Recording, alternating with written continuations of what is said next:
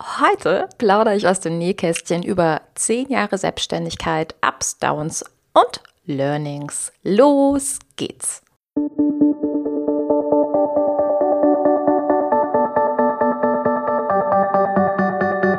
Mit Webinaren erfolgreich. Der Podcast, mit dem du als Trainer, Coach oder Berater online sichtbar wirst.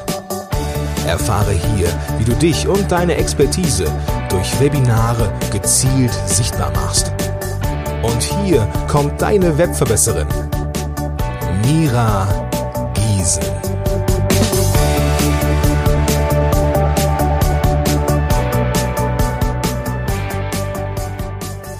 Hallo, liebe Webverbesserer. Schön, dass ihr wieder eingeschaltet habt.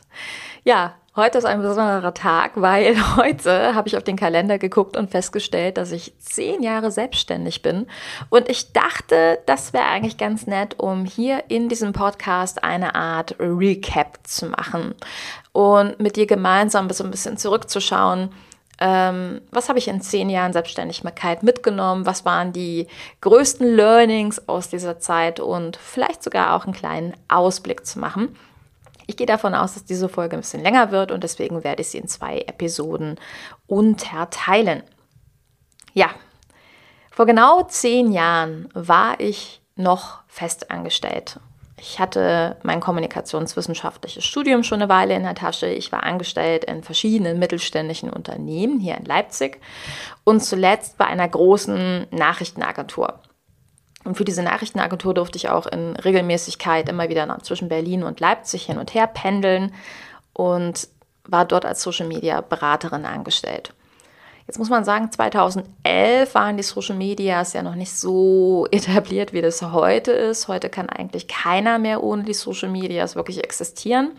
2011 sah das ein bisschen anders aus. Es war komplett neu auf der Landschaft. Da kamen die gerade mal die ersten sozialen Netzwerke hier nach Deutschland. Ähm, das war so der Zeitpunkt, als Twitter da war, Facebook da war, YouTube gerade ganz frisch aufgetaucht war. Ja, und im Grunde auch keine Handlungsanweisung wirklich da gewesen ist, sondern man das auch so ein bisschen Learning by Doing betrieben hat. Natürlich immer mit einer strategischen Ausrichtung, aber es gab eben nicht so diese ähm, Anleitungen, wie du sie höchstwahrscheinlich heute an vielen, vielen Stellen findest. Es gab so ein paar Fachbücher und Co., aber das Berufsbild des Social Media Managers war super neu.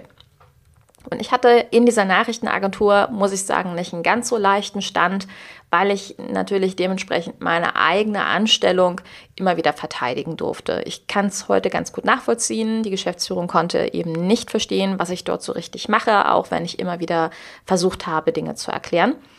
Ja, und ähm, zu diesem Zeitpunkt war ich also nicht ganz so glücklich, wie du dir wahrscheinlich vorstellen kannst. Ich war in einem oh Mann, nicht so schön Büro untergebracht. Hinter mir war die ganze Zeit der Server von dieser Nachrichtenagentur und hat da rumgebrummt.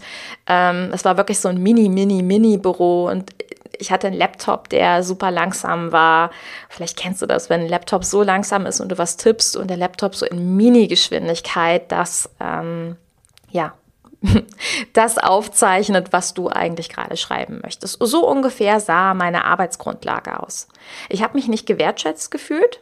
Ich habe mich aber auch nicht unbedingt dagegen gewehrt, weil ich mich das zu dem Zeitpunkt überhaupt nicht getraut hätte. Und kurz bevor ich diese, diese Anstellung verlassen habe, im Dezember 2010, hatte ich Geburtstag. Und diese Geschichte habe ich schon das ein oder andere Mal in anderen Podcasts erzählt, auch sicherlich schon in diesem Podcast ein paar Mal so ein bisschen angedeutet, aber ich erzähle es immer wieder, ähm, weil es ein ganz wichtiger Part in meinem Leben gewesen ist, weil ich meinen Geburtstag als Nichtraucher in einem kalten Raucherzimmer in Frankfurt verbracht habe, um Mitternacht auf mein Handy geschaut habe und festgestellt habe, dass mir da keiner gratuliert hat. Einfach weil ich ein Jahr lang für diese Nachrichtenagentur immer in Action war und mich auch nur auf diesen Job konzentriert habe. Und das lag am Ende nur daran, dass ich ja immer Angst hatte, diesen Job zu verlieren. Mein größtes Albtraum-Szenario war, als studierter Akademiker bei der Agentur für Arbeit zu sitzen. Ja, und nachdem ich diesen Geburtstag allein verbracht hatte, kaum Gratulationen über Tag hatte, ähm, hat es schon ein bisschen was bei mir bewegt. Ich bin kurz nach meinem Geburtstag, ich habe äh, zehn Tage vor Weihnachten Geburtstag, sind wir in unsere Betriebsferien geschickt worden und ähm, ich weiß noch wie heute, dass ich wie so ein Roboter nach Hause gegangen bin und sobald ich zu Hause war, äh, brach es im wahrsten Sinne des Wortes aus mir hervor. Ähm, ich konnte mich also nicht mehr aufhören zu übergeben. Das war so der Status quo. Und ich war so ängstlich, dass ich zu diesem Zeitpunkt sogar den Notarzt gerufen habe, weil ich Angst hatte, dass ich umkippe. Und der Notarzt meinte so zu mir, er würde mich ganz gerne mitnehmen. Und äh, meine Antwort darauf war, ja, ich bräuchte aber noch meinen Firmenlaptop und mein Firmenhandy, weil wir haben Adventskalender-Gewinnspiel auf Twitter laufen. Und er grinste nur und meinte, ach so, so eine sind sie, ich verstehe. Ja, mein erster Anruf galt tatsächlich meinem Chef dem ich erklären wollte, dass ich ähm, jetzt quasi krank bin, aber, und er unterbrach mich und sagte, was ist mit dem Adventskalender-Gewinnspiel? Und ähm, ich habe ja gesagt, Mensch, also ich habe jetzt hier quasi gerade einen Notarzt, der wird mich mit ins Krankenhaus nehmen und so weiter und so fort. Und er so, ja, es interessiert mich alles nicht. Ähm, ich will wissen, was mit dem Gewinnspiel ist. Und dann meinte ich, ja, deswegen rufe ich an. Natürlich wird das Gewinnspiel stattfinden. Naja, und im neuen Jahr ähm, bin ich Anfang des Jahres in dieses Büro reingegangen und vielleicht kennst du das, wenn du irgendwo in Räumlichkeiten kommst und so denkst, hm, irgendwas ist hier anders, irgendwas ist hier ganz, ganz, ganz komisch. Kollegen weinten in der Ecke. Ich meine, das war jetzt nicht unbedingt was Außergewöhnliches, aber es war einfach eine merkwürdige Stimmung. Und ja, diese merkwürdige Stimmung hatte damit zu tun, dass an diesem Tag einige Entlassungen stattfanden, unter anderem auch meine. Und mein größter Albtraum, meine größte Angst im Januar 2011 wahr wurde. Ich war also arbeitslos, arbeitslose Akademikerin. Ich durfte zur Agentur für Arbeit fahren. Ich durfte da sitzen und mir anhören, dass es ganz schwierig ist, einen Job zu finden und dass das alles nichts wird und es eigentlich keine Jobs im Marketing gibt und überhaupt. Hm. War also nicht so schön. Und dann habe ich mich mit einer Fast-Kollegin getroffen aus dieser Nachrichtenagentur, weil diese Frau war vor mir in der Nachrichtenagentur und ich hatte ihren Laptop quasi geerbt und unten rechts stand auch noch, von wem dieser Laptop war, also war ein Namensschild drauf. Und in diesem Laptop war eine Audio-CD, ein Hörbuch drin. Und dann habe ich die Frau bei Xing damals äh, gesucht und habe gesagt, hier, unangenehm, ich habe Ihren Laptop geerbt, aber hier ist noch ein Hörbuch, wollen Sie das vielleicht haben? So kam dieser Kontakt zustande. Und klar, nachdem ich mich aus dieser Nachrichtenagentur quasi unfreiwillig verabschiedet habe, hab, kontaktiert man natürlich irgendwo, ja, Leidensgenossen. Und ich habe also diese Frau kontaktiert. Und sie erzählte mir dann, dass sie sich gerade selbstständig macht ähm, aus dieser Arbeitslosigkeit heraus. Fand ich sehr spannend, habe dann eine ganze Weile darüber nachgedacht und dann mich entschlossen, dass ich ihr das nachmache. Also, dass ich ihr das gleich tue und habe dann im Hintergrund vorbereitet, dass ich mich selbstständig machen werde. Da gibt es jetzt so unterschiedliche Möglichkeiten. Ich weiß nicht, ob die nach zehn Jahren immer noch so up-to-date sind. Ich habe damals eine Förderung erhalten aus dieser Arbeitslosigkeit heraus, was ähm, wirklich ein, ein Geschenk ist.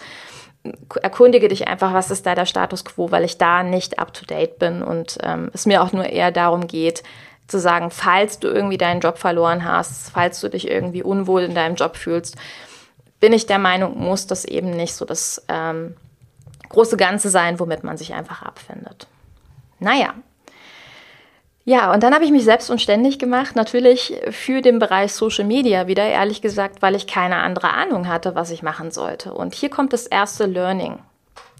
Ich war deutlich zu früh auf diesem Markt unterwegs. Ähm, wie erwähnt, 2011, als meine Selbstständigkeit offiziell begann, das war Ende August, Anfang September, war der Markt einfach noch nicht so weit. Es gab nicht die Unternehmen, die den Run hatten und gesagt haben, wow, ich brauche jemanden für meine Social-Media-Betreuung. Es war eher so, dass man umgekehrt hingehen musste und erklären musste, warum Social Media für die wichtig sein könnte.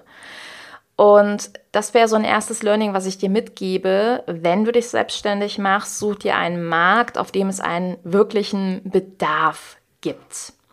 Ich hatte einige Kunden, ich habe wirklich Glück gehabt tatsächlich. Ich bin in die direkte Akquise gegangen, ähm, war da nicht sehr scheu und ich habe gleichzeitig aber auch eine Option gesucht, wie ich mein Wissen diesbezüglich weitergeben kann. Weil das war wirklich was, was mir auch immer Spaß gemacht hat. Auch zu Nachrichtenagenturzeiten hatten wir ein Schwesternunternehmen und da war ich schon so ein bisschen mit dem Seminarmarkt vertraut. Und ja, dann habe ich mich bei verschiedenen Seminaranbietern beworben.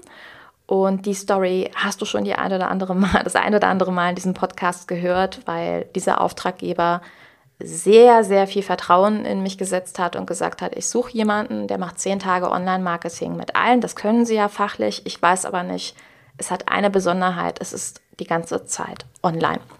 Neun Stunden inklusive Pause mit ähm, einer großen Gruppe Online-Marketing machen. Ich so, ja, ist nur online.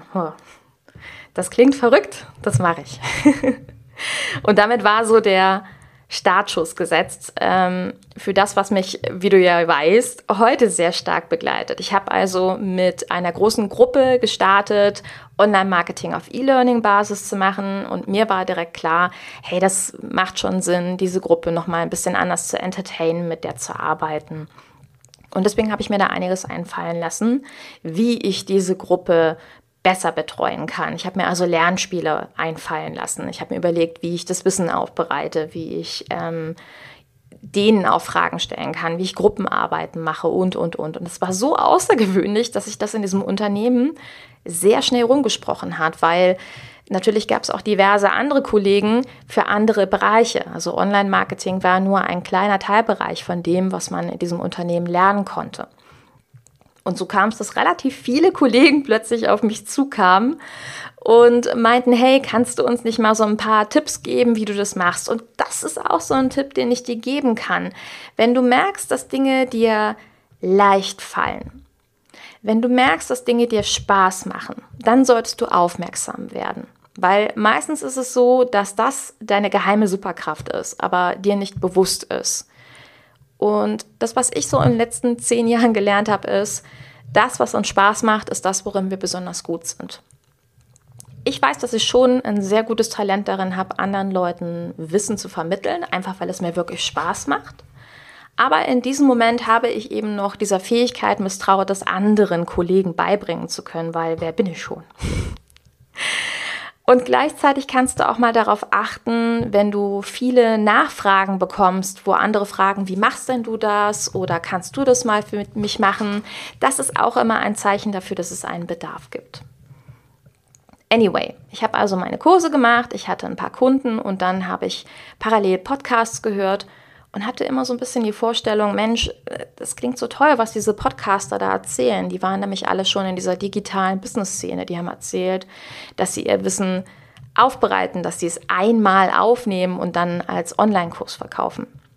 Und das war was, was ich ziemlich faszinierend fand und mir so dachte, da hätte ich auch Lust zu, einen eigenen Online-Kurs aufzubauen. Aber in welchem Bereich? Natürlich Social Media. Und der Kurs, den ich mir damals überlegt habe, hatte den Titel Das Social Media Sommercamp. Lerne in acht Wochen alles, was du über Social Media wissen musst. Ich habe also quasi entlang ähm, dessen, was ich auch für diesen anderen Seminaranbieter gemacht habe, sehr, sehr viel, ein sehr, sehr großes, so eine Art großen Lehrplan, Curriculum geschrieben und habe mir überlegt, was muss der andere alles wissen. und habe dann diesen Online-Kurs komplett vorbereitet. Ich habe also in meiner Freizeit ähm, Videos aufgenommen zum Thema Social Media und Co. Und dann ging es daran, das Ding zu verkaufen. Ähm, tatsächlich bin ich damals schon auf die Idee gekommen, das über Webinare zu machen. Habe damals auch ähm, automatisierte Webinare gegeben, was ich aus heutiger Sicht ziemlich faszinierend fand, dass ich schon so früh ähm, in diese Szene eingetaucht bin. Aber es war einfach so, dass ich keine Verkäufe bekommen habe. Warum nicht? Ganz einfach. Wenn du keine Community hast, mit der du vorher arbeitest, keine eigene E-Mail-Liste, keine Menschen, die dir ihr Vertrauen schenken, dann wird es schwierig, ein Produkt an diese Leute zu verkaufen, die dich ja gar nicht kennen. Mal davon abgesehen, hast du mehr als einmal schon in diesem Podcast gehört, dass geballtes Wissen über viele, viele, viele Stunden nicht unbedingt etwas ist, was attraktiv ist für einen Kunden, sondern viel attraktiver ist es, wenn er kompakt auf den Punkt von dir bekommt, was er wissen muss. Also habe ich weitergemacht. Ich habe das Thema Online-Kurs zur Seite gestellt. Was aber zu diesem Zeitpunkt immer deutlicher wurde, war, dass dieses ganze Thema E-Learning mir Spaß macht und ähm, dass auch das Thema Webinare immer populärer wurde. Und dann habe ich mir überlegt, Mensch, hm, ich könnte sich doch mit deiner Selbstständigkeit darauf ausrichten. Aber ich war mir nicht sicher. Ich hatte schon Spaß an dem Thema, aber ist das was, womit man Geld verdienen kann? Das war für mich immer so die Frage. Und dann habe ich zwei Webinare gegeben. Zwei kostenlose Webinare, damals auf einer Webinarplattform, EduDip. Die hatten einen großen Marktplatz angeknüpft. Das war ein großer, großer Vorteil, weil ich dadurch viele Leute erreicht habe. Das macht EduDip leider heute so nicht mehr, was sehr schade ist, aber das ist ein anderes Thema. Jedenfalls habe ich zwei verschiedene Webinare angeboten. Ein Webinar zum Thema Social Media Zeitsparen pflegen, was ich übrigens, bevor ich diesen Podcast eben aufgenommen habe, noch auf meinem Rechner gefunden habe. Ziemlich witzig. Und das zweite Webinar war über Webinare. Und dann habe ich gesagt, okay, mal gucken, wie viele Leute kommen. Und so viel zur Auflösung. Das Webinar über Webinare hatte deutlichst mehr Besucher. Und damit war mir klar, okay, das Thema hat ein Marktpotenzial, es gibt einen Bedarf und ich kann es gut und es macht mir Spaß. Aber um wirklich in die Umsetzung zu kommen, habe ich mir dann doch Hilfe gesucht. Ich habe mir also meinen aller, allerersten Coach angeheuert. Damals für 3000 Euro, das war für mich alles Geld dieser Welt. Für, ich meine, es wären vier Beratungsstunden gewesen, also es war wirklich recht teuer. Aber ähm, und das ist das Eigentliche, was ich auch wieder gemerkt habe. Diese vier Stunden haben mich so befeuert und so aktiviert wie, wie eigentlich nichts vorher. Ich habe innerhalb von einer Woche eine komplett neue Website aufgebaut. Ich habe Angebote gebaut, ich habe Webinare gegeben und, und, und, und. Und das war sehr spannend, weil ganz plötzlich Menschen da waren, die einen Bedarf hatten und die natürlich auch von mir Produkte haben wollten. Und bei mir war einfach nur die Frage, okay, aber wie mache ich es denn? Ich meine, ich habe ja nun mal schon einen Online-Kurs aufgebaut, aber der hat sich nicht verkauft. Also was kann ich machen? Und was ich dann gemacht habe, das werde ich dir in der kommenden Folge erzählen. Sozusagen den zweiten Teil von meiner 10 Jahre Selbstständigkeit-Story. Ich hoffe erstmal, dass der erste Part schon mal für dich spannend war, dass du einiges an ja, Lernelementen mit rausgenommen hast, an Learnings mit rausgenommen hast. Und ich würde mich freuen, wenn wir uns in der nächsten Folge wieder hören. Die, die wird auch direkt in der folgenden Woche veröffentlicht werden, muss keine 14 Tage warten. Also vielen Dank schon mal bis hierhin fürs Zuhören und alles Liebe, bis bald, deine Webverbesserin, deine Mira. Ciao.